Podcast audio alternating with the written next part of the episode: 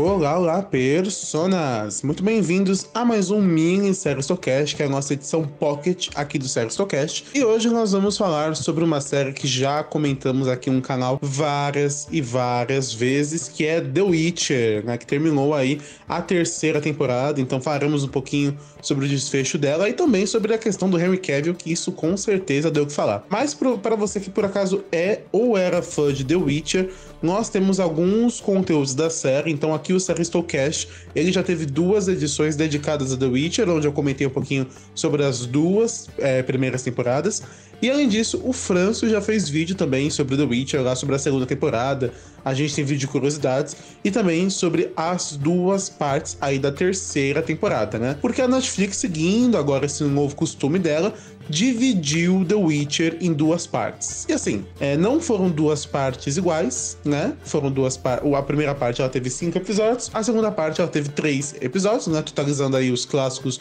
oito episódios, que muitas séries da Netflix têm. É, eu, particularmente, não achei essa divisão tão é, bem calculada para a série, apesar de entender que é a tentativa né, da Netflix, esse modelo híbrido, né, acompanhar a questão dos lançamentos semanais, né, tentar estender o hype, mas ainda manter o formato dela, que é a questão da maratona, né?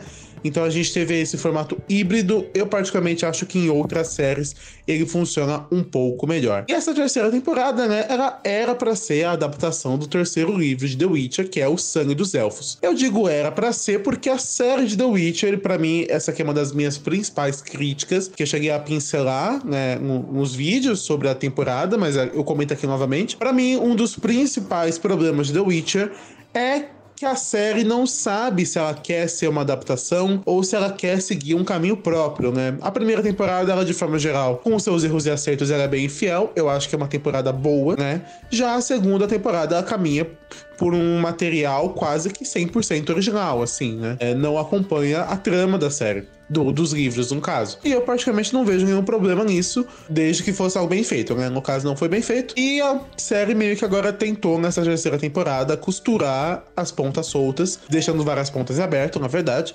porque nós tivemos acontecimentos totalmente aleatórios na, no segundo ano da série, né? Essa, pelo menos, é a minha opinião, que se tornam até um pouco desconexos quando a gente enxerga essa terceira temporada, que tenta sim ser bastante fiel, mas eu acho que ela tropeça porque algumas coisas e alguns vícios que aconteceram no segundo ano de The Witcher, principalmente, se mantêm nesse terceiro ano. Outra coisa muito importante é a questão do hype, né? Apesar aí do Henry Cavill defender, né? Ele defendia, no caso, né? Que não, vai, não faz mais parte do elenco essa série com acidentes. Era né, o embaixador de The Witcher, praticamente. O hype dessa série, infelizmente, ele é quase nulo hoje em dia, né? Eu lembro que quando The Witcher estreou, foi uma euforia muito grande.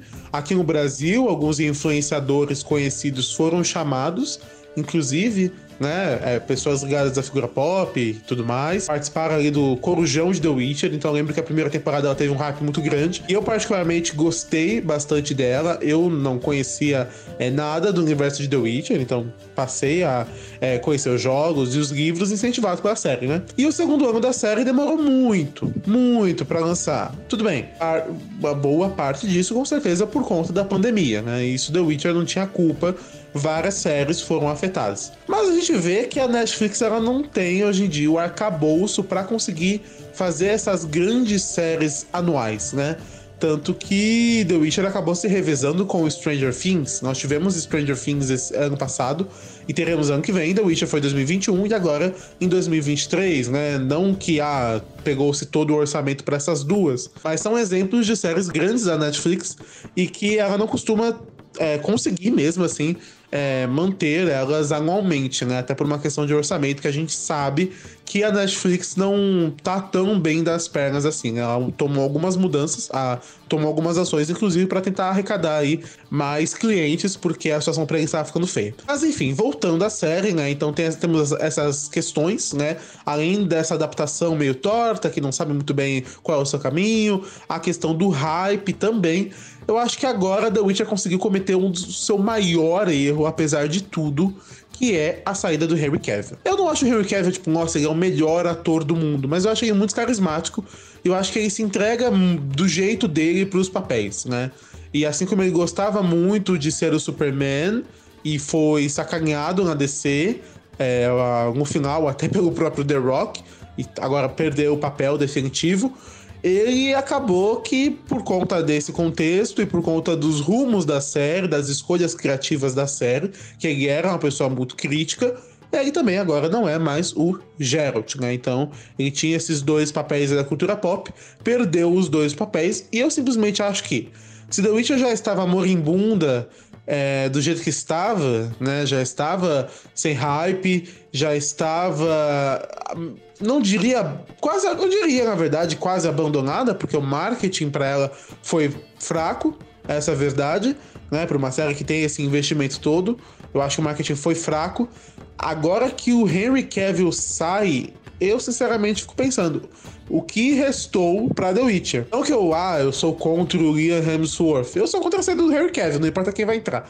É, então eu acho que talvez o melhor caminho para The Witcher fosse terminar na sua quarta temporada, né? Apesar do material base ser, se eu não me engano, de sete livros, com um spin-off também, esse aqui é, foi pulado né? Apesar de serem sete livros contando aí a jornada do Geralt da Ciri, eu acredito que se a série se antecipasse, fizesse um, um cambalacho para terminar, para mim a vergonha seria menor do que você prender aí é, parte do elenco por é, são sete seriam sete temporadas, né? Mas um ano entre cada, você prender as pessoas por mais quase uma década em uma série que não vai para frente. Então eu acho que para mim, eu vejo ou a Netflix realmente terminando The Witcher precocemente, se não na quarta, em uma quinta temporada, ou ela insistindo no erro e sendo obrigada a cancelar a série devido ao baixo público, né? O que eu acho uma pena, porque para mim, é, The Witcher é uma história muito legal, né? Os livros são muito legais, e é uma pena, realmente. Eu acho que a Netflix, ela, ela vacilou nessa questão, e talvez agora que depois que a gente viu fenômenos relacionados a. É que The Witcher é uma adaptação de livros, né? Mas também tem a ponte dos jogos. Mas depois da gente ter visto adaptações muito fiéis, como The Last of Us e Mario, que aí são jogos 100%, né? É, talvez isso possa daqui para frente mudar o mindset, né? Quando você vai adaptar uma obra, o que, que você busca nela. Porque a Netflix a gente sabe que é até meme o jeito que ela adapta as coisas. Então, The Witcher, infelizmente, foi uma vítima aí. Quem sabe um dia volte aí com outro formato, outro streaming, etc e tal. Mas, de geral, essas foram as minhas considerações finais sobre essa temporada. É, deixa aí nos comentários o que você achou também, se você gostou ou não dessa terceira temporada de The Witcher. Infelizmente, a última temporada com o Harry Cavill.